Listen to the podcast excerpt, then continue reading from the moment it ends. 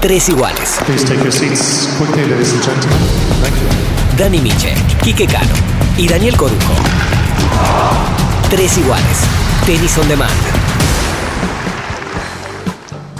Hola, ¿qué tal? ¿Cómo están? Estamos nuevamente aquí en Tres Iguales y hoy con un invitado. Volvemos a ser internacionales. Tenemos un, un, tipo, como decimos nosotros, y él lo va a entender porque vino varias veces a la Argentina, un tipo de primera línea que está en los primeros lugares, ha sido un top ten, jugador del circuito, uno de los primeros en generar esta armada española que empezó a conquistar eh, no solamente América, sino el mundo sobre polvo de ladrillo y que hoy maneja a uno de los jugadores leyendas que todavía siguen jugando en el circuito. Me estoy refiriendo a Carlos Costa, pero antes de saludarlo a él, voy a saludarlo a mi colega y amigo Dani Miche, uno de los tres iguales.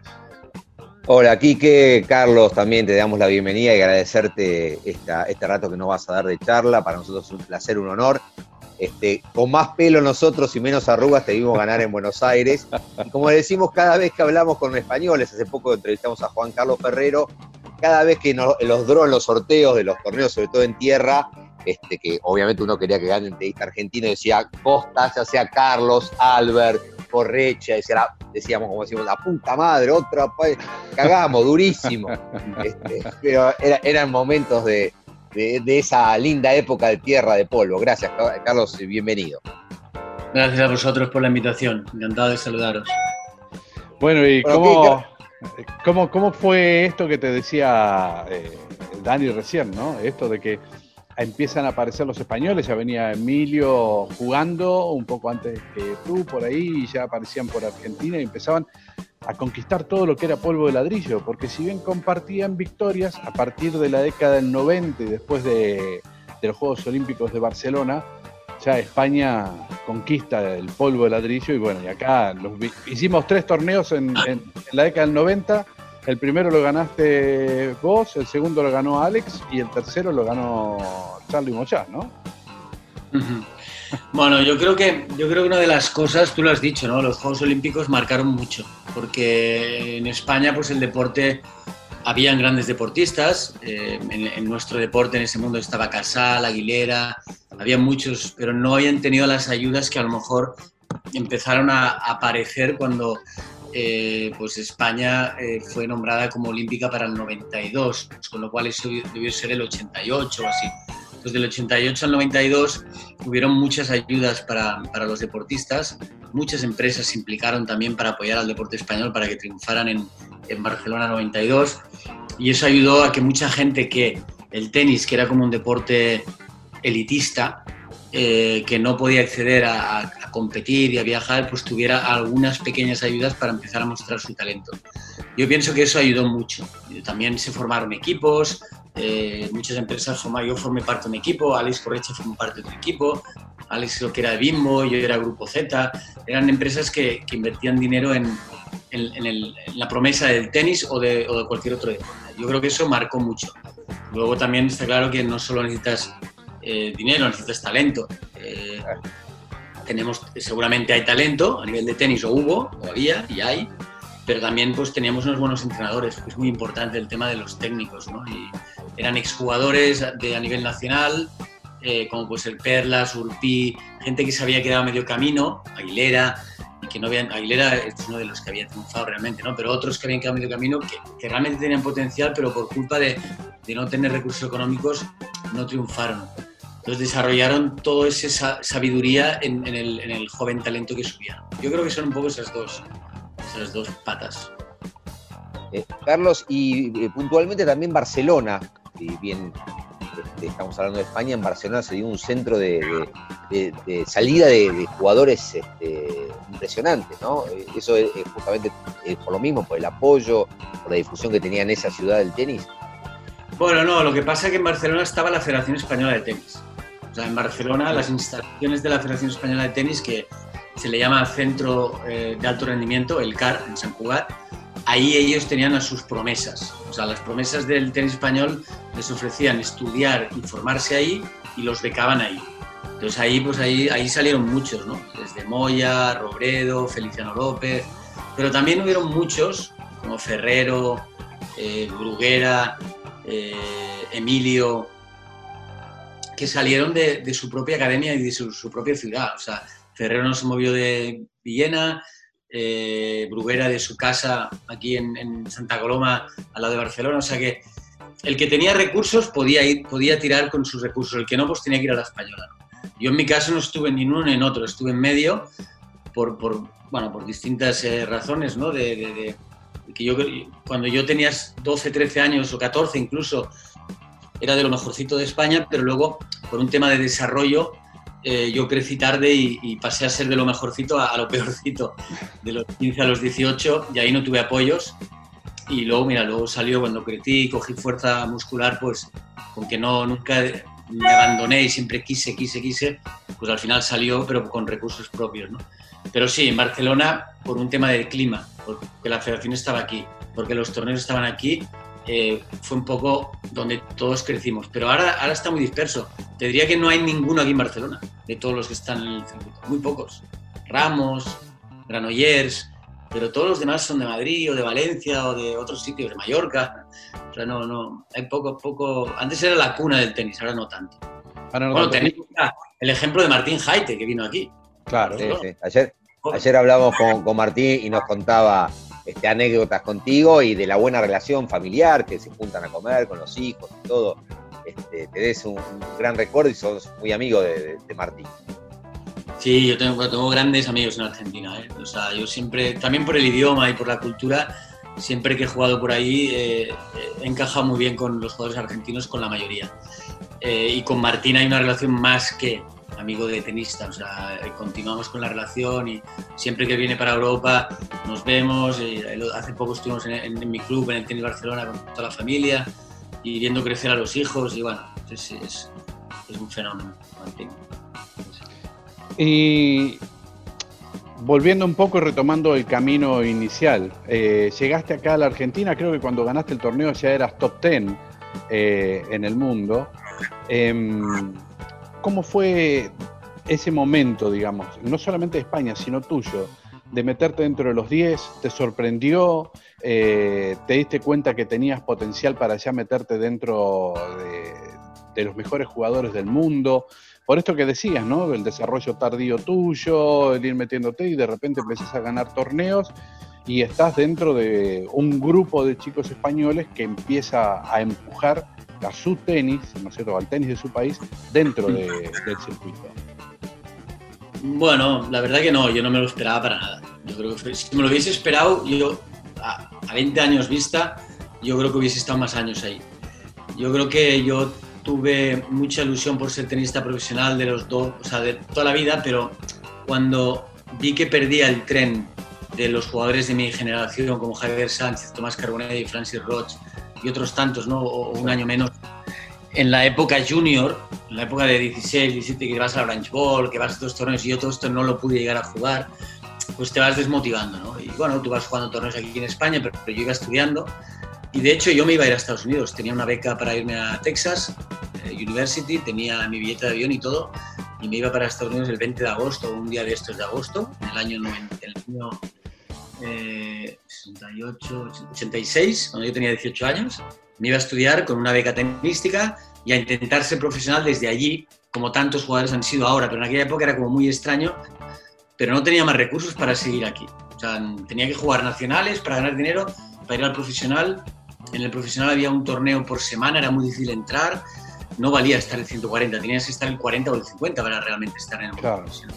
Entonces lo veía todo muy lejos y, y me iba a ir ahí. Pero luego eh, a una semana antes de irme, mi entrenador y mis padres me convencieron para que lo probara y entonces abandoné la, aventura americana y me quedé aquí. Entonces de los 18 a los 22 fue muy duro, o sea, fue duro porque, porque todo lo que yo pensé que podría lograr no se iba logrando. No, era lo mismo jugar a nivel nacional que a nivel profesional. Eh, y, y, me encallé un poquito. Y bueno, sí, me metí bien arriba con el doble, con Tomás Carbonell. Incluso ganamos en la Argentina el, no sé qué año, pero ganamos ahí a Batata y, y, y Bengoechea en la final, un año, el doble, no, con Javier Sánchez fue em, y estaba bien arriba en el doble y individual estaba 200, 300, 150, pero no me llenaba. entonces en el año 91, 90, tomé la decisión de contratar a un entrenador potente y, y decir, mira, un año.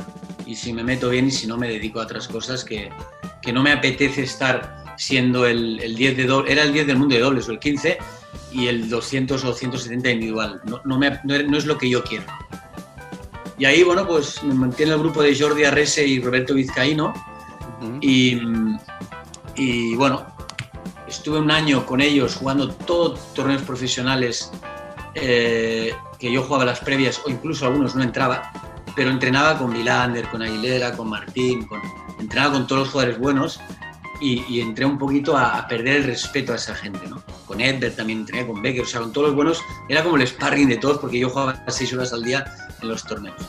Pero al no poder entrar a veces en previas o perder en previas, bajé del 150 al 400 en cinco meses. Y ya estábamos en, en Roma y ya peligraba mi ranking porque ya no ya había perdido ranking. Yo pero yo me veía mucho mejor jugador pero no, no tenía ranking había bajado mucho. Y en Roma di el salto. En Roma pasé la previa gané un partido perdí con Bruguera que estaba al 4 del mundo eh, 7-6 tercero con match balls. Luego me fui a, a Roland Garros pasé la previa gané tres partidos. Luego me fui a Florencia pasé previa hice semifinales y luego gané como 5 o 6 torneos de Challenger y me acabé el año 50 pues para mí eso fue del 400 al 50 en, cuatro meses fue como incluso algo irreal, ¿no? Surrealista. Entonces, nunca pensé, bueno, pues soy el 50, ya está, no, no. Y al año siguiente empecé y en la temporada de tierra me metí el 10. Entonces, ¿me lo esperaba? No. Pero fue todo como... Entonces, cuando me llegó, quizá no, sube, no supe eh, digerirlo bien y, ni valorarlo bien, ¿no? Entonces, eh, fue demasiado todo como eso fue un poco la pena, porque creo que si yo hubiese estado preparado y todo bien, por nivel y por ganas, no me hubiesen faltado de, de quizás estar un par de años más ahí arriba. En vez de. Luego ya bajé al 15-20 y me quedé entre esa, esa franja, ¿no? Del 15 al 25 más o menos. Eh, Carlos, dos veces ganaste en Buenos Aires el doble, estaba mirando. Ese, esa vuelta en el 88 con, este, con Javier, le ganaba Bengoechea y Batata. Después ganaste de vuelta en el 93 con eh, Tomás Carbonell, que ganó a Casal y Sánchez, que fue una de las mejores parejas casi de la historia del tenis. Hizo doblete en el 93, ganaste single y doble. Doble, sí, sí, exactamente. Me acuerdo, me acuerdo perfectamente. Sí, sí le ganamos Pero, en la final. Sí, sí. Eh, me, me, me, quería ir a tu época de top 10. Esto también lo repasamos con, con distintos jugadores. Este, entiendo y vamos a hablar un poquito más adelante porque estás con un tal Rafael Nadal y, cuando hablamos de Federer, de Nadal, de Djokovic, por ahí hablamos de tres de los más grandes de la historia, pero uno también es un poco injusto porque en la época de ustedes, en los 90, eh, esto cuando hablamos el otro día con Gaby Marcos, con el propio Martín Caite, con eh, Horacio de la Peña, jugadores especialistas en polo ladrillo que jugaban en esa época, uno repasaba ese ranking donde por ahí se notaba que había jugadores especialistas en una superficie y otros en otra superficie, cosa que, no, que, no, que hoy no vemos. Y repasando, mirá, mirá cuando fuiste top 10. Courier, uno del mundo. Edberg, número dos del mundo. Sampras, Becker, Stich, Chang, Forget, Korda, Ivanisevic y Carlos Costa, 10 del mundo. Y atrás, un tal Lendl, un tal Agassi, un tal Krajcek, un tal Kriegstein, por ahí está nuestro Luli Mancini, bueno, Emilio, Thomas Muster, o sea, por ahí vamos más adelante a comparar eras, pero esa era era monstruosa, ser top ten de esa era era monstruoso, este, Carlos. Bueno, yo creo que son épocas distintas. Bueno, creo no, estoy convencido. Yo creo que el tenis se ha igualado mucho. Lo que has dicho antes tú de las superficies, ¿no? Antes yo me colé ahí como top ten porque los meses de tierra lo gané casi todo o hice final, semifinales, a excepción de Roland Garros. Pero claro, luego había la hierba. Pues en hierba habían tres o cuatro que jugaban muy bien en hierba. Luego había la rápida, luego había el indoor. Entonces había mucha mezcla de jugadores, ¿no? No habían, también pues hay que ser honestos, o sea, eh, jugaba dos torneos en tierra y cuando venía a tierra, si perdía, perdía, a excepción de Roland Garros, ¿no? Igual que cuando lleva indoor, si perdía, perdía. El interés era distinto, el ranking puntuaba distinto. Tú jugabas y te puntuaban los 17 mejores torneos puntuados. Ahora te penaliza cuando, cuando no juegas bien. Pero ahora también se ha igualado todo. Ahora la pelota, las pistas más lentas, todo está más igualado y es muy difícil. Y no lo busco al nivel de top 10 al nivel de top 30. El que es 30 en rápida es 30 en tierra. Y el que es 60 en rápida es 60 en tierra. Más menos. Antes no era así. ¿Sentís, Carlos, que es más justo ahora, que es más lógico? Sí, mucho más, mucho más. Aquello era, aquello era más atractivo quizá para el aficionado, ¿no? Pero para mí, para nosotros mentalmente, o sea, yo me iba a jugar la tierra y tenía otra predisposición. Yo me iba a Wimbledon y me iba a cumplir con el expediente de jugar en hierba y ojalá disfrute y me toque un cuadro divertido, que pueda jugar una pista buena. No iba con el objetivo de llegar a cuartos ni a semis ni nada. O iba a indoor y más lo mismo. Luego he tenido victorias importantes en indoor, ¿no? Pero, pero no, no vas preparado. Entonces ahora todo el mundo cuando va a jugar va preparado. Y lo que me pasaba a mí, le pasaba a otros. O sea, no, no me digas tú que Sampras iba con la misma mentalidad en Wimbledon que en Roland Garros. Y era el número uno. Y en cambio ahora a Rafa, Federer y Djokovic van con la misma mentalidad a todos los, los Grand Slams. Y antes no era así.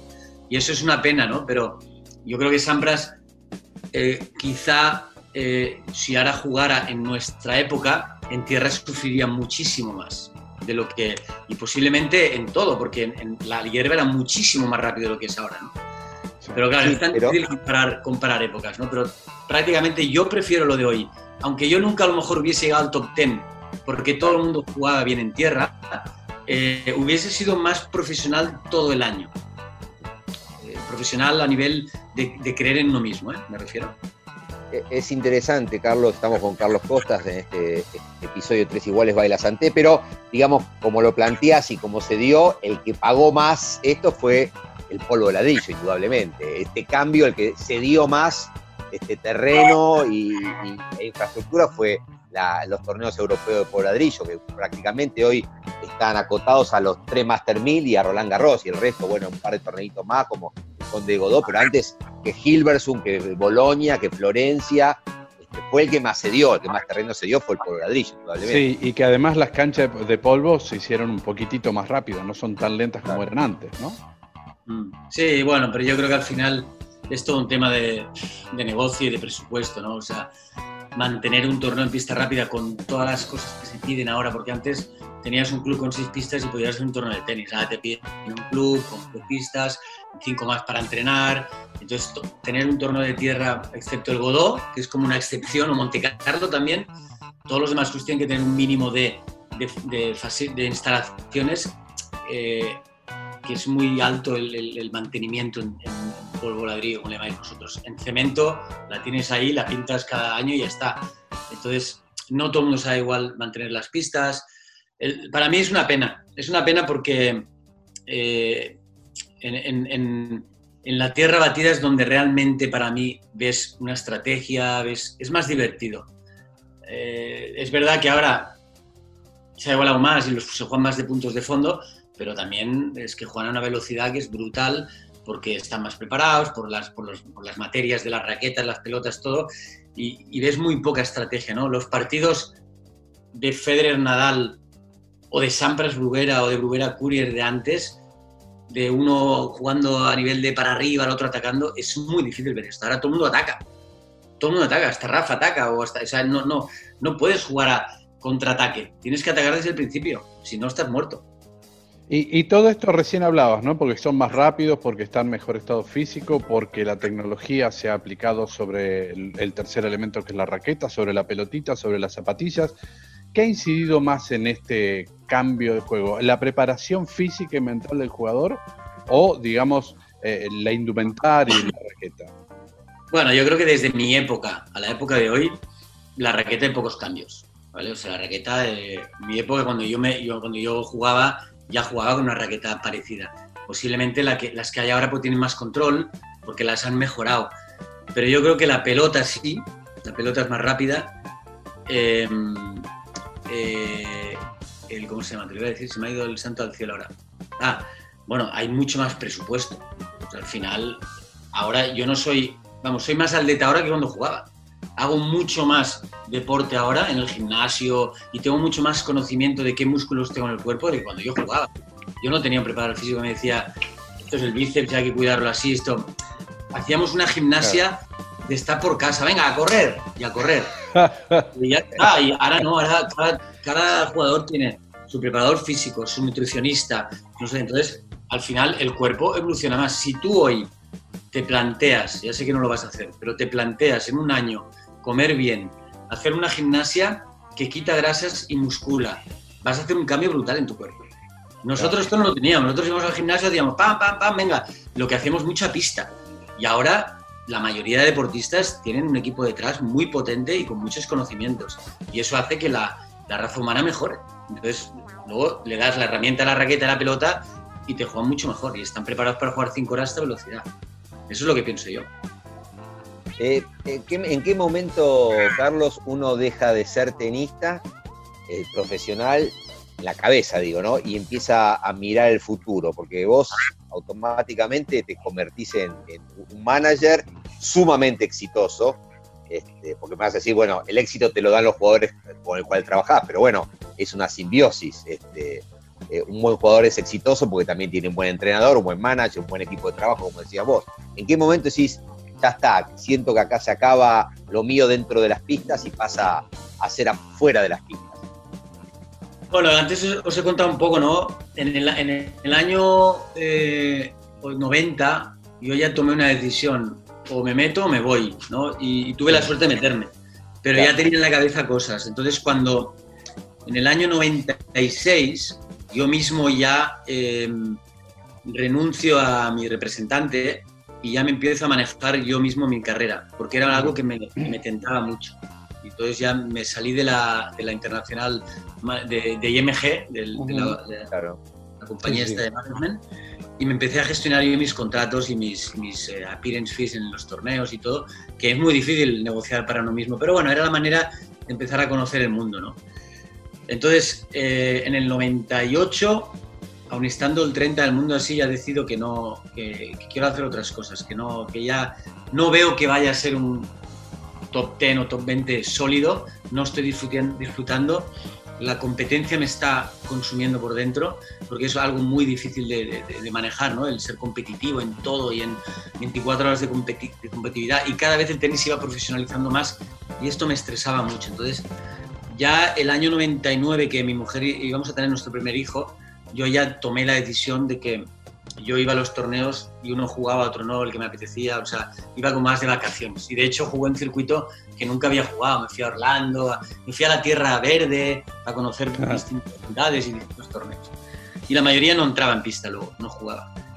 Y, y entonces cuando me retiré en junio, em, estuve un año sabático, disfrutando de mi hija también y formándome un poquito. Eh, formándome a nivel de universidad, estuve haciendo un, un posgrado de gestión de entidades públicas deportivas para entender un poco de, contabilidad, un poquito de cómo manejar también pues, los números y eh, viabilidades de negocio, siempre alrededor del deporte. Y, y desaparecí del tenis, o sea, no quise ver, nunca leí, nunca leí nada de tenis, no me interesaba nada. Esto en el 99 de junio. Pero en el 2000 España llega a la final de la Copa Davis. Y entonces en noviembre del 2000 me llaman para ir a inaugurar, bueno, hacer aquello, ¿no? Querían hacer un goteo de comunicación de la nueva pista en el Palau Sant Jordi. Entonces, cuando eh, en diciembre de la Copa Davis, a finales de noviembre ya está la pista, pues a todo jugador de Copa Davis íbamos ahí, peloteábamos un poco, nos hacían dos preguntas y ahí pues empecé a, a retomar el contacto con el tenis, con los tenistas y eh, bueno, fui a la Copa Davis porque al final so- soy tenista, ¿no? Y fui a la Copa Davis a ver, pues a ver Costa, que era amigo mío, y, y a otros deportistas, y también a, a disfrutar con, con mis amigos. Vi algún partido, no todo, pero ahí fue cuando, eh, hablando con YMG, dijo, oye, podría estar interesado en hacer algo así yo, o sea, en entrar, ¿no? En- quiero montar una empresa de management, pero si vosotros ya estáis aquí, ¿por qué no nos juntamos? Y ahí entré.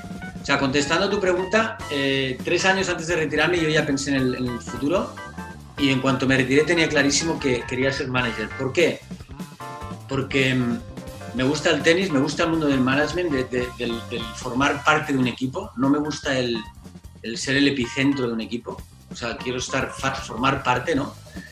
Eh, y su- que uno más uno son, son 11, no son dos para mí, ¿vale? Y, y entonces eh, creí mucho en eso, en aportar mi experiencia en un equipo. Y porque al tener, al haber sido jugador y al haber tenido un equipo de management, yo sabía un poco lo que el jugador esperaba de un manager, porque yo tuve muchas faltas o, o decía, ostras, no me están atendiendo aquí, aquí, allá. Entonces, ese valor yo, lo- yo, cre- yo creía que lo podía aportar bien, ¿no? Y por eso entré, en ese, por eso entré en ese mundo. En el, empecé en el septiembre del 2001, un año después prácticamente de la Copa Davis. Y, ahí empezaste eh, manejando qué jugadores, porque en un momento también manejaste a David Nalbandián. Ahí empecé, eh, cuando entré en MG, el que representaba a Ferrero, que era David Serreima, me dijo, mira, yo tengo que hacer muchas cosas, no puedo más, me quedo con Ferrero y todo lo demás para ti. Y me, pasó a jugadores como Feliciano López, Magui Serna, María Antonia Sánchez, muchas chicas, Gran Chaparra, me pasó muchas chicas y Feliciano López. Y también me hizo un upgrade, digamos, me dijo, mira, y estoy ojeando a estos tres o cuatro, ¿no? Entonces, bueno, yo cogí a todos los jugadores que ya teníamos y al primero que fiché fue a David Ferrer. Al segundo, ¿eh? al segundo, David con 18 años lo fiché. Al segundo a Rafa Nadal con 15 años. Ahí le pifiaste. ¿Eh? Ahí le pifiaste, digo. No ganó nada ese pibe. Al, tercero a Fernando Verdasco, al cuarto a David Nalbandián, eh, que David ya estaba en IMG, pero se iba a ir con su manager, claro. un, señor argentino, y entonces ahí yo lo repesqué que se quedara conmigo. Me acuerdo que me tuve que ir a, es una anécdota muy buena, fui a Tokio con su hermano Darío y con David, que no, los conocía casi, más que había jugado una vez con David cuando él tenía 18 años, ya aquí, vino aquí a Barcelona y su agente me llamó, yo ya estaba, yo jugaba o retirado, no, yo jugaba y entrené con él un día y, solo tenía el recuerdo de su mal carácter en pista, ¿no? De, de 18 años. Pero bueno, me fui para ahí, lo conocí ahí, la verdad que es, es una persona, o sea, hay que descubrirla hay que descubrirla. ¿eh? No es fácil entrar ahí en su corazón, pero una vez entras es un 10 de persona. Y, nada, empecé a trabajar con él también, luego con Kuznetsova. Llegué a tener una cartera importante de 15 jugadores, muy importante, de todos exitosos y todos. Iba a un gran slam, y iba de lado a lado, o sea, la verdad que era un poquito de estrés, pero me lo pasaba muy bien, muy bien me lo pasaba, verdad.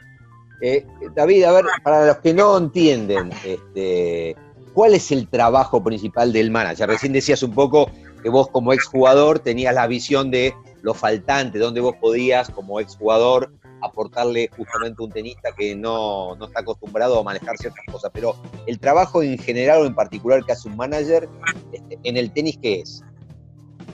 Bueno, dependiendo en cada jugador, ¿eh? porque hay muchos jugadores que, por ejemplo, en el caso de Rafa Nadal es uno, en el caso de David más o menos parecido, pero en otro caso, pues que no tienen familiares en el equipo técnico, es otro caso. Cuando ya tienes un familiar en el equipo técnico, el pilar importante es el equipo técnico, porque es la familia, ¿no? Y tú sumas. Cuando no la tienes, normalmente el jugador, el manager es el intermediario, es el que intenta que todo el mundo esté bien. Si el entrenador es el correcto para él y el jugador no lo quiere, pues eh, tienes que intentar hacerle ver que es la persona adecuada, que tiene que bien, que, o sea, crear paz en el equipo a nivel de técnico y luego ya viene la parte comercial que implica pues todo el tema de, de contratos tanto de la industria del tenis, llámese raqueta, eh, ropa, em, garantías para jugar torneos, como el, crear una imagen fuera de la pista de tenis, ¿no? de, lo que es fuera de pista del tenis para los que la pueden lograr. No todo el mundo tiene acceso a, esa notoriedad. Pero para eso hay un trabajo de comunicación detrás muy fuerte en el cual te tienes que apoyar de un equipo de comunicación. Porque yo puedo saber algo, pero he aprendido mucho al lado de los jugadores eh, a cierto error, a cierto error vas aprendiendo, ¿no? O sea, no, yo no era el mismo manager hace 20 años que ahora, eso por supuesto. Bueno, Carlos, manejando a, David Nalbandián, imagino que, bueno, nosotros tenemos muchas anécdotas, pero estando tan cerca de él, imagino que tendrás eh, montones de anécdotas. Hablabas recién de cómo era cuando estaba dentro de la cancha eh, y cómo era fuera de la cancha, porque para un manager también es muy importante, que su jugador responda por las acciones que tiene que hacer y por las actividades que tiene que tener. Ahí, dentro de la cancha lo manejabas de una manera y fuera de la cancha. Bueno, yo tengo, la verdad es que primero hay que, hay que poner en un, en un lado de, de, la mesa, por decirlo, que toda persona que es un genio, por decir algo, ¿no? En su deporte, da igual, o en su trabajo, genio me refiero que destaca, ¿vale? No, no, quiero llamar a genio a un deportista, pero que destaca en lo suyo, tiene algo especial en la cabeza. Eh, llámese Federer, llámese Nadal, llámese Djokovic, llámese Murray. En ese caso, para mí, llámese Nalbandian. Luego Nalbandian a lo mejor no supo gestionar ese algo bueno que tenía para ser el gran Nalbandian que, que tenía que haber sido, ¿no? ha sido un gran deportista y ha hecho grandes logros para el tenis argentino, pero para mí tenía un potencial brutal. O sea, tenía que ser una persona eh, sólida de estar arriba. Yo lo, yo lo he vivido en mis, mis, carnes, o sea, lo he tenido en el equipo años y, pero era difícil trabajar con él. No es fácil, porque bueno, cada uno tiene las cosas que tiene, ¿no? las buenas y las malas. Pero para mí, lo digo, ¿eh? o sea, si lo conoces, es un 10 de persona. Pero hay, siempre hay animalitos pequeños que luchan contra ti, ¿no? Dentro, o sea, cuando uno quiere algo y ese algo no sale y, te rabías y no, y, no, y no superas esa rabia o, ese... Eh, no, sé, no sé cómo expresarlo, pero seguro que me entendéis, ¿no? O sea, él, él tenía unos objetivos muy altos y, y, cuando no salen, pues uno a veces no, no, no consigue ser el, él, ¿no? Yo me acuerdo perfectamente el año que conseguimos trabajar con Jaite. Uh Jaite, aparte de un gran entrenador, es un gran psicólogo para mí, a nivel de, de personas y le supo encontrar la paz. Sí. Le, le, supo encontrar el respeto de las personas. Y, y, eso hizo un buen equipo. Y David esos años jugó unas maravillas. Luego, luego en los Grand Slams quizá no, no, no, no, destacó igual que en los Master 1000 o en los torneos, pero eso ya forma parte del deporte también. ¿no? Hay momentos del año que, estás mejor que otros.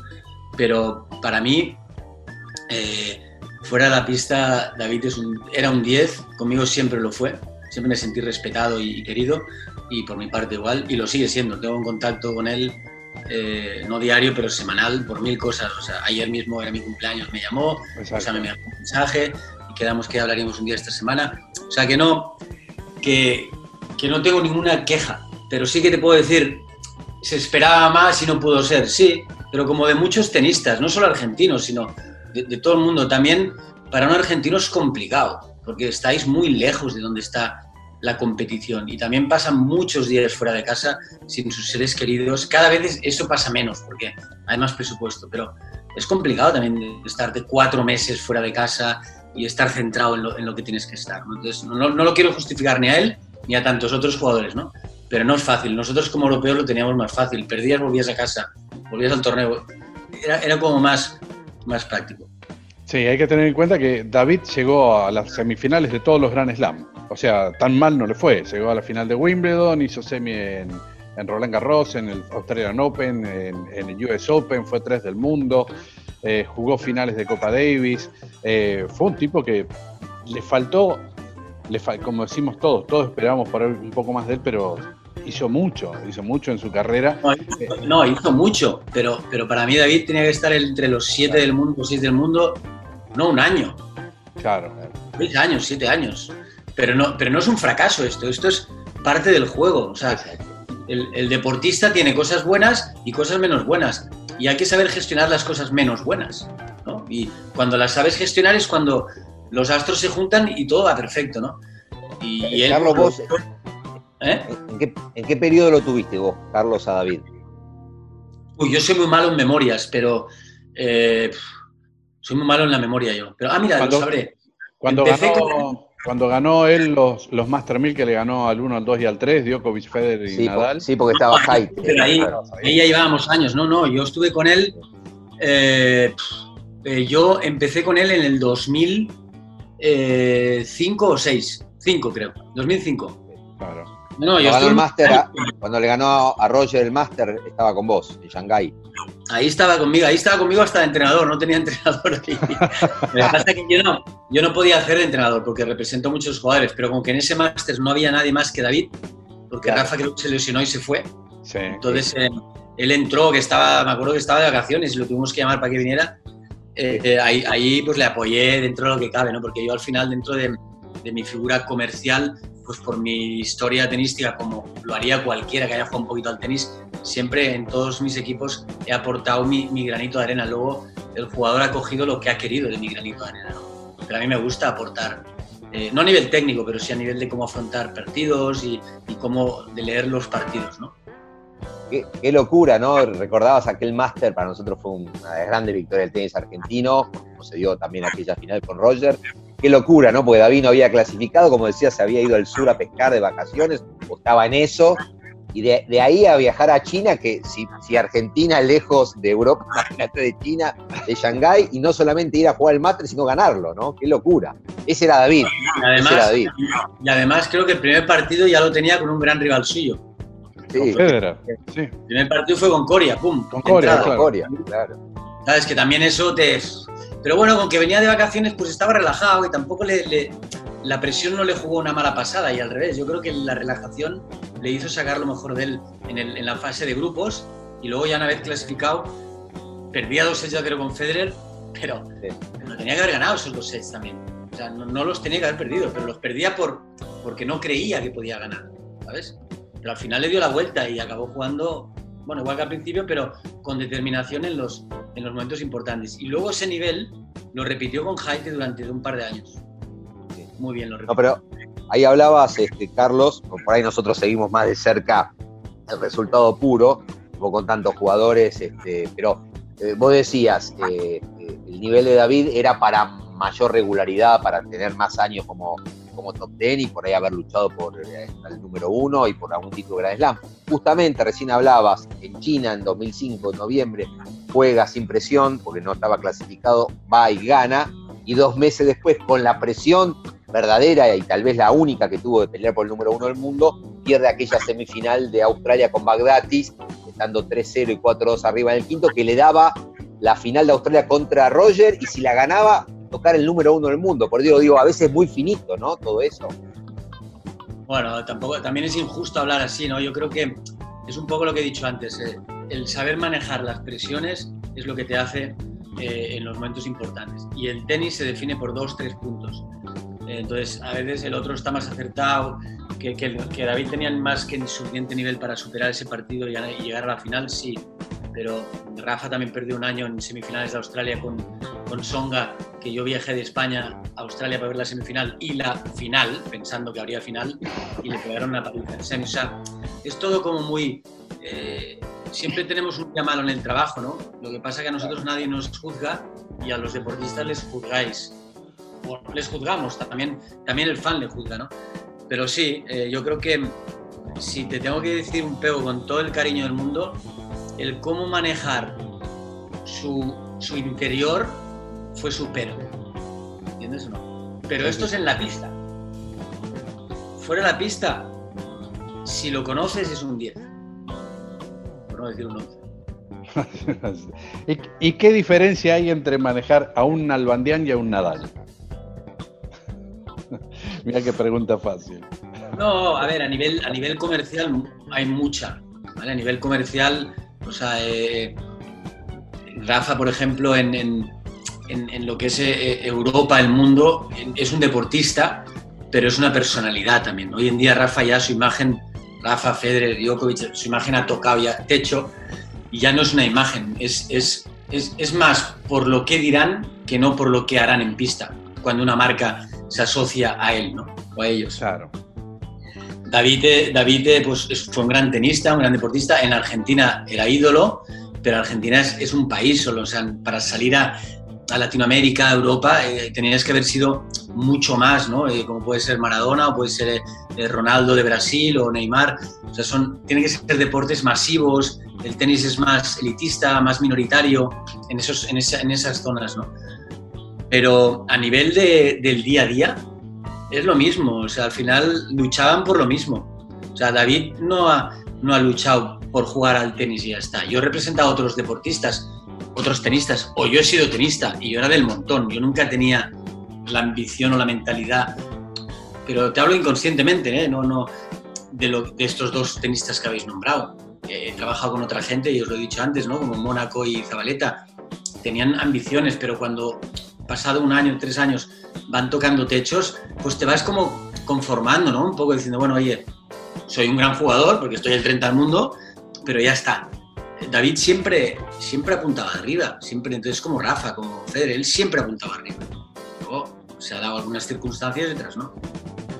Eh, Carlos, estamos con Carlos Costa, por supuesto, en este Tres Iguales Baila Santé. Cuando hace un rato nombrabas con quién empezaste a trabajar y decías esto, y, en- ahí al pasar dijiste con Rafa que tenía 14 o 15, ¿no? Cuando lo tenías. Vos ya decías, este chaval es distinto, este, eh, este va a ser. Todos fueron buenos los que tuviste, pero este, era, este iba a ser este, superior iba a ser distinto o no? ¿O, o eso lo fuiste descubriendo cuando fue pasando el tiempo? No, o sea, te mentiría si te, y sería muy, muy oportunista decir que sí. O sea, sí, te, sí tuve claro, a ver, al final cuando tú eres un representante y, y, y tienes que cubrir un área, el, eh, tienes que fichar a los mejores de esa área. ¿no? En ese caso yo era España y España el mejor era Rafa. Entonces ya solo por eso tengo que ir a por él y ficharlo. Es obvio, porque no quiero que lo coja la competencia. Esto es así, son matemáticas. Si es verdad que todo el mundo hablaba maravillas de él, yo todavía no lo había visto porque llevaba dos años fuera del mundo del tenis.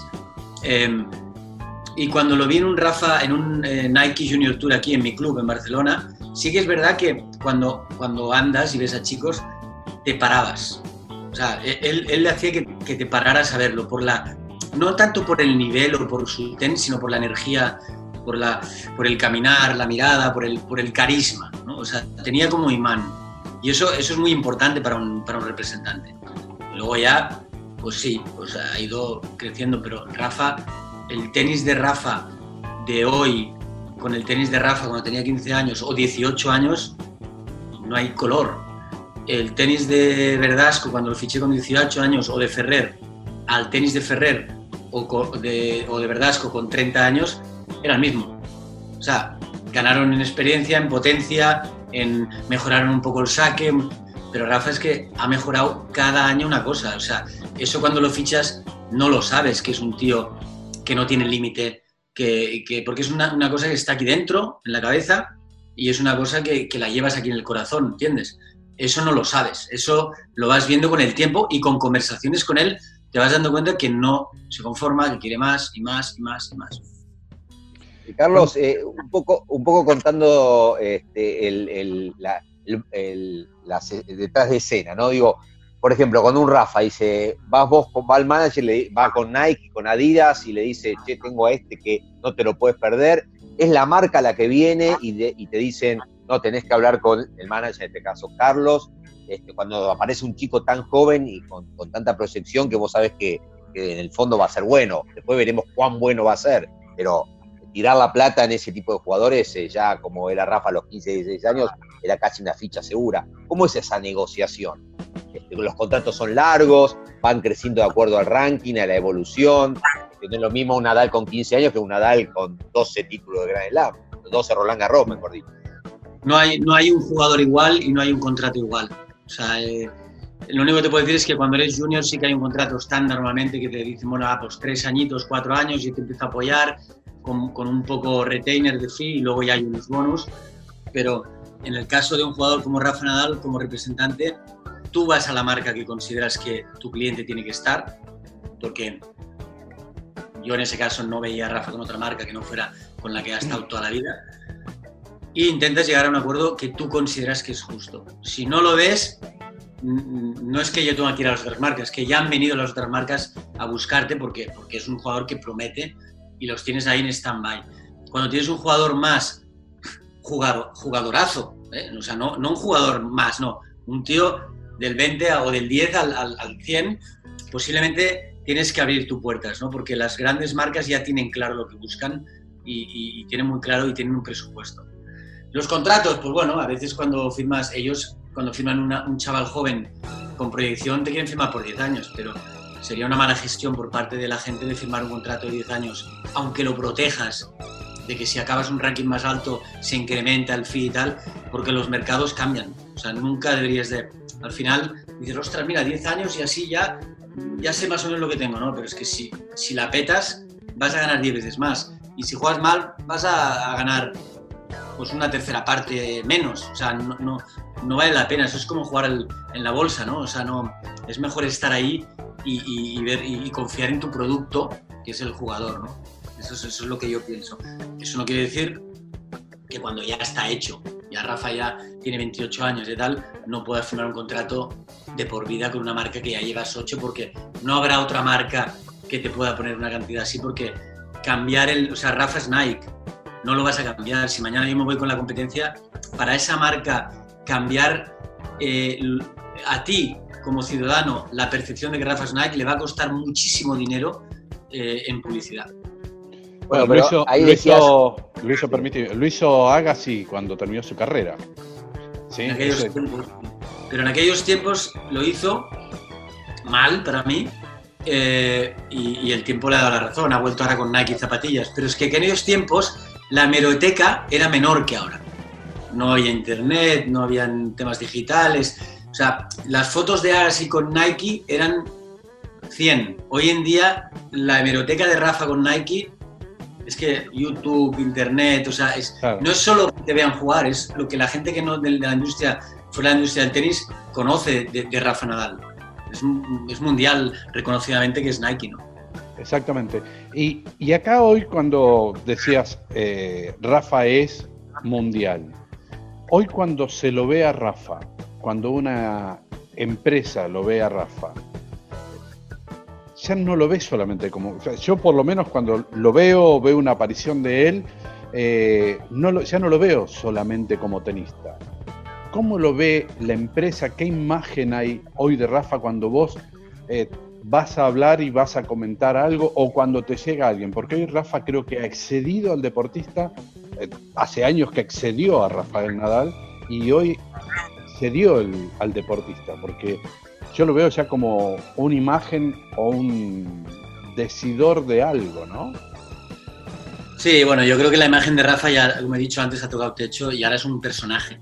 O sea, es una persona, es una personalidad, ¿no? Entonces, em, seguramente hay que distinguir los productos. Si tú vas a un producto de gran consumo, llámese unas patatas, un helado, eh, una pasta, tú en teoría, bueno, una pasta, mira, en este caso eh, Roger está con una, ¿no? Pero Sí. en teoría tú lo que, lo que busca la marca es el, el liderazgo y el triunfo tuyo, ¿vale? Porque es un one shot, es seis meses, una campaña, un año, pam, pam. Si vas a otros sectores, llámese coche, seguro, banco, eh, otros de más largo recorrido, lo que buscan es eh, transmitir eh, iguales valores a los de Rafa, ¿vale? Porque transparencia, honestidad, entonces eso eh, es lo que Rafa, ya no es imagen, es lo que él transmite como persona. Cuando el, Rafa, cuando vosotros lo, lo habéis visto mil veces, cuando Rafa pierde en un torneo, y yo creo que, y no porque sea mi cliente, pero yo creo que, o, o mi amigo, o mi jugador, llámame, llámame- llamarle como queráis, em, pocas veces se equivoca en la prensa.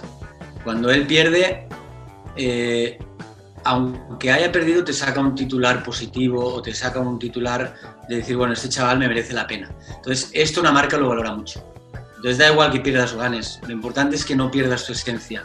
Para una marca que busca una asociación de largo, largo recorrido, llámese, como he dicho antes, un banco, que lo que necesita es que tú como cliente te ganes mi confianza, que, primero vengas a mí y luego yo con el tiempo te demuestre que yo soy el banco adecuado para ti, o una aseguradora, o un coche, todo eso ya da igual si ganas o pierdes después de la historia, después de la carrera de Rafa, todo eso para mí ya, ya, no, ya no vale. Lo que vale es que no la cagues, hablando claro en español, Sí. en alguna declaración, en alguna actitud fuera o dentro de la pista. Eh, Carlos, vos recién decías, eh, ante una pregunta de Quique, que también coincido con, con lo que él preguntaba y lo que vos respondías, eh, Rafa ya se transformó en un, embajador, ahí, sede del tenis. Y de hecho, y de hecho ha conseguido mejores contratos ahora que está, entre comillas, en la parte final de su carrera, no lo estoy retirando, digo, pero digamos que ya transcurrió gran parte de su carrera, le queda la parte menor, que cuando por ahí estaba en, en- en pleno esplendor. Y también unía uno esta pregunta, cuando hablaron de Agassi y su cambio de Nike a Adidas, que fue fallido, hablo del fenómeno Federer, que sin embargo deja Nike, o Nike lo deja él, no se sabe bien, y se va con una marca japonesa como Uniqlo, este, dejando una marca, una RF, que era una estampa tan fuerte como la propia pipa, ¿no? Desde el- tu punto de vista, de tu visión, ¿cómo se explica todo eso? Bueno, es complicado, o sea, es, muy complicado eh, eh, ponerte en esta, o sea, hay, hay que estar ahí. O sea, ahí es muy difícil la decisión de, la decisión de, de Agassi en aquel momento, la, yo la, la- o sea, la puedes entender, ¿no? Dices, oye, mira, llevo tantos años contigo, quiero que me valores y valgo esto, y te dicen que no, y hay otro que te lo da, pues te vas. ¿no? Ya está, es, que es tan simple como esto, ¿no? Pero, pero al final es muy difícil opinar desde aquí, porque eh, tienes que estar en todas las conversaciones, conversaciones que pueden haber sido alguna decepción, algún vocabulario mal utilizado, alguna palabra mal escrita.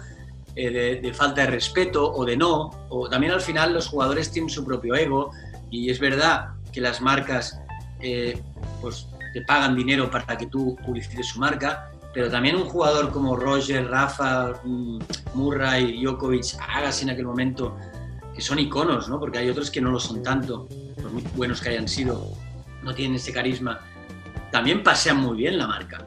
Y también la marca se tiene que ver eh, que contenta de, que tener ese. Entonces, ¿dónde está el que yo estoy contento y yo también? El encontrar el punto de encuentro eh, solo puede llegar porque las dos personas hablan con mucho respeto y todos se entienden, o porque no viene una tercera oferta loca que desbarajusta todo. Entonces, en qué momento puede pasar una cosa u otra es muy complicado. Entonces, es muy difícil para mí opinar.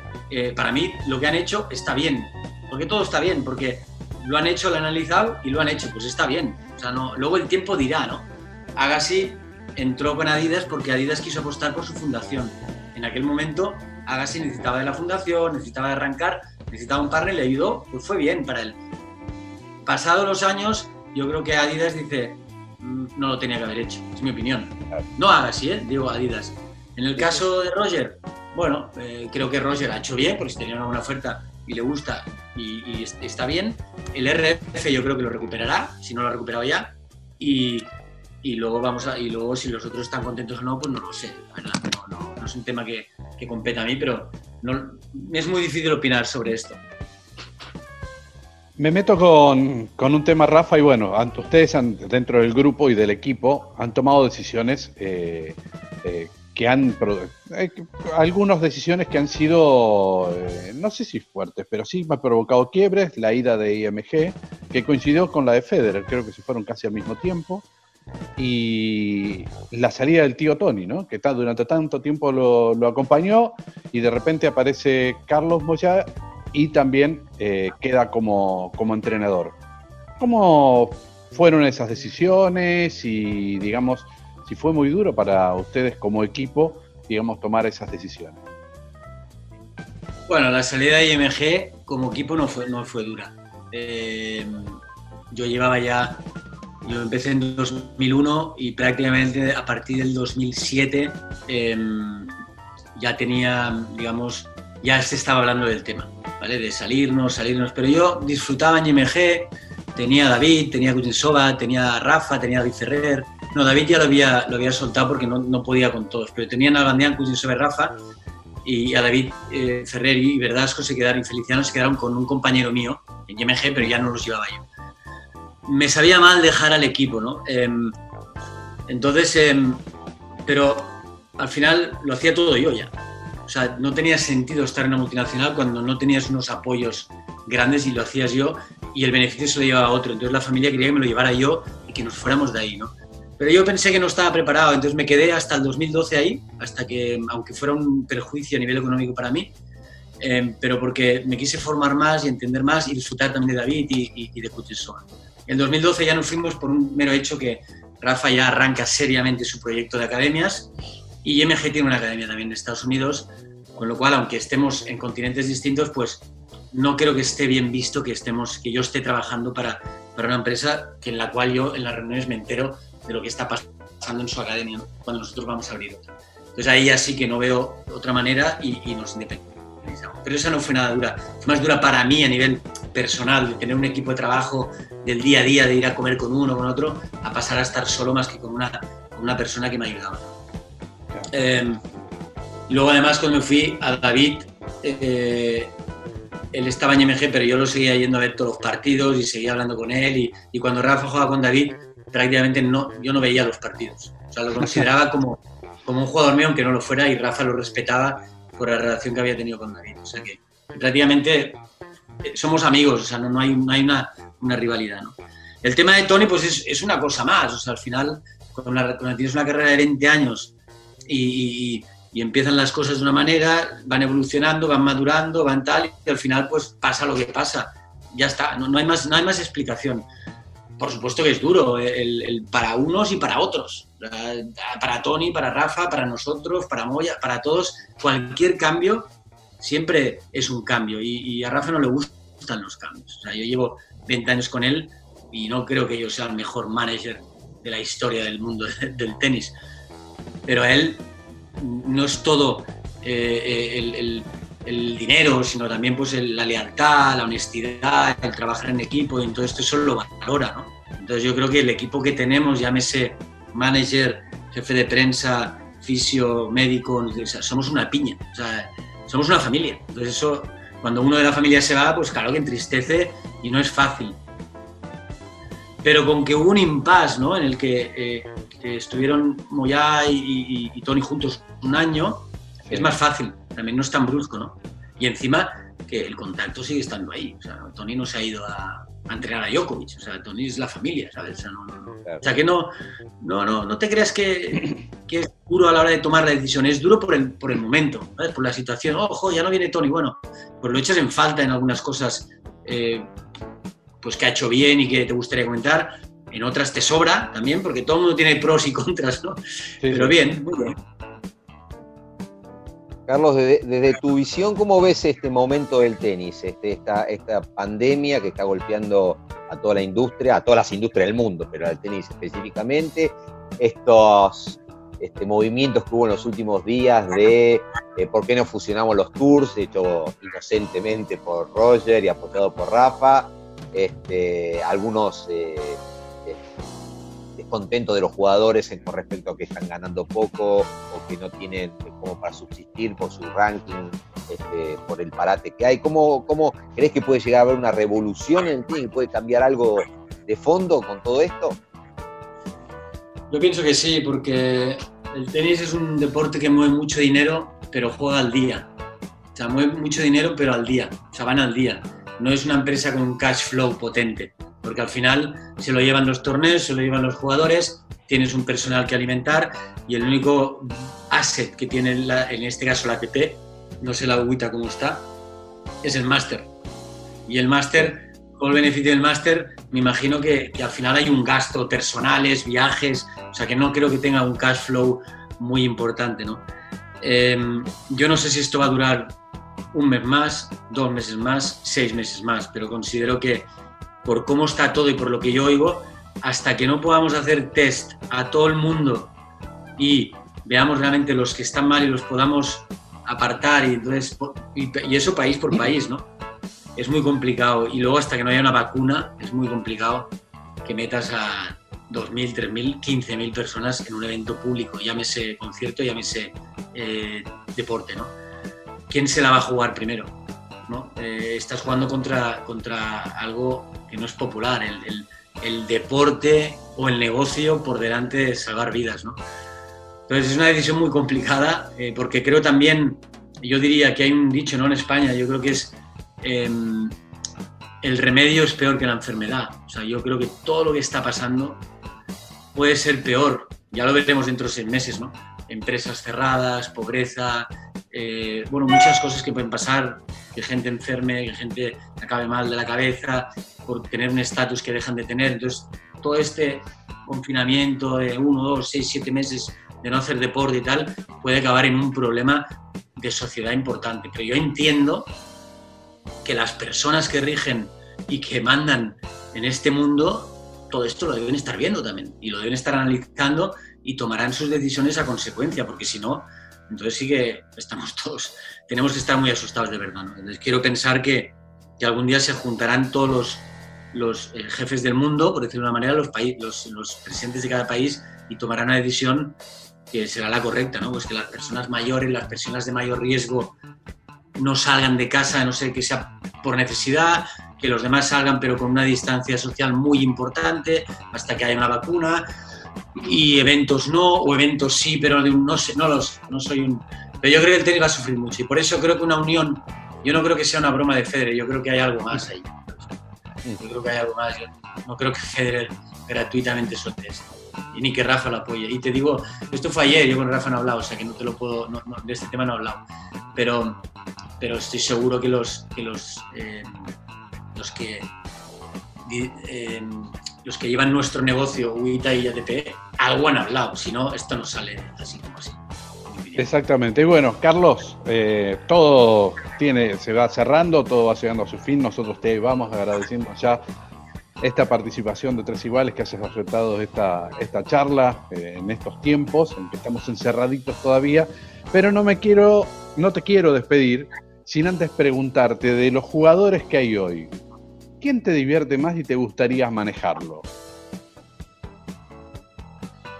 A nivel de, manejar jugadores, o sea, siempre me lo han dicho, ¿por qué no sigues fichando jugadores y, gestionar todavía jugadores? ¿Qué vas a hacer cuando acabe Rafa? Es que creo que eh, no puedo hacerlo, o sea, no puedo hacer nada, o sea, creo que con Rafa he tocado el techo ya. O sea, hay jugadores como Rafa, Federer, que han roto barreras, ¿no? O sea, en aquella época, años atrás, Agassi rompía barreras porque era extravagante y tenía un carisma, comparado con un Sampras o un Lendl, eh, porque fichaba con marcas fuera de industria del tenis, pero es que creo que, aparte de Roger y Rafa, muy poca gente, incluido o sea, Djokovic, tendrá sponsors fuera de la industria del tenis, pero porque hay visibilidad en las mangas. También, ¿sabes? Al final es visibilidad. Eh, Roger y Rafa creo que han cruzado una línea muy importante y es gracias a la rivalidad que tuvieron durante muchos años que, eso hizo que el tenis atravesara eh, la barrera de, que solo hubiera interés por la, gente del mundo del tenis. Era como, yo lo, comparaba al Fútbol Club Barcelona Madrid de cada fin de semana. Era Roma, eh, Madrid, París, Wimbledon, o sea, era cada, cada domingo era como que era garantía que iban a jugar, ¿no? Y ese, ese momentum hizo que, esos dos personajes saltaran al mundo de la popularidad del deporte, de un deporte minoritario, entre comillas. ¿no? Entonces, claro, dices, ¿qué deportista? Es que es muy difícil, porque con, Rafa he tenido la suerte de vivir experiencias que nunca en la vida eh, hubiese em, podido em, imaginar, ¿no? tanto a nivel em, de contratos como a nivel de conocer presidentes de países, eh, gente importante en el mundo. Entonces, hacer acuerdos eh, impresionantes. Es muy, es muy complicado que, yo me plantee volver a ser representante de alguien. Pero si me lo hablas como reto ya, más de equipo técnico, no comercial, pues eh, me gustaría a lo mejor eh, sumar en, jugadores que ves que tienen un talento brutal y que por algo no explotan, ¿no? como podría ser el caso del, de, en su día David. ¿no? Y poder entrar ahí a ver si yo podía sumar para que eso pasara, que luego no tiene por qué pasar, porque en la vida no, no, no. Pero a nivel de, representante, management, creo que lo he hecho todo ya. No, puedo superar eso. Bueno, Carlos, muy agradecidos nuevamente para este Tres Iguales Baila Santé que hemos disfrutado, hemos aprendido un montón de, de management de jugadores, hemos recorrido tu carrera y bueno, más que agradecido y esperemos que tengamos otra oportunidad para seguir aprendiendo y recorriendo más acerca de este mundo del tenis. Muchas gracias, Carlos. No, gracias a vosotros y no me despido sin despedirme al menos de los jugadores argentinos como... Me dejas decir unos cuantos, ¿no? Que son amigos sí, en la tierra, ¿no? Eh, Martín Haite, Cristian Minucci, eh, Luli, Mancini, Gaudio, David Nabandian, por supuesto, Pico, Mónaco, y todos los amigos más que me debo olvidar de muchos de que siempre me ha dejado ese país. Te ayudo, Zabaleta. Zabaleta, exacto, Mariano, grande, el negro. Que sí, que sí, que todos. he, disfrutado mucho de la amistad de muchos argentinos. Bueno, te esperamos de vuelta por acá y seguramente te sabrán atender como te han atendido cada vez que has pisado nuestras tierras. Un abrazo muy grande y nos escuchamos. Cuando muy bien, abrazo a vosotros. Ánimo. Abrazo. Tres iguales. Dani Miche, Quique Cano y Daniel Corujo. Tres iguales. Tenis on demand.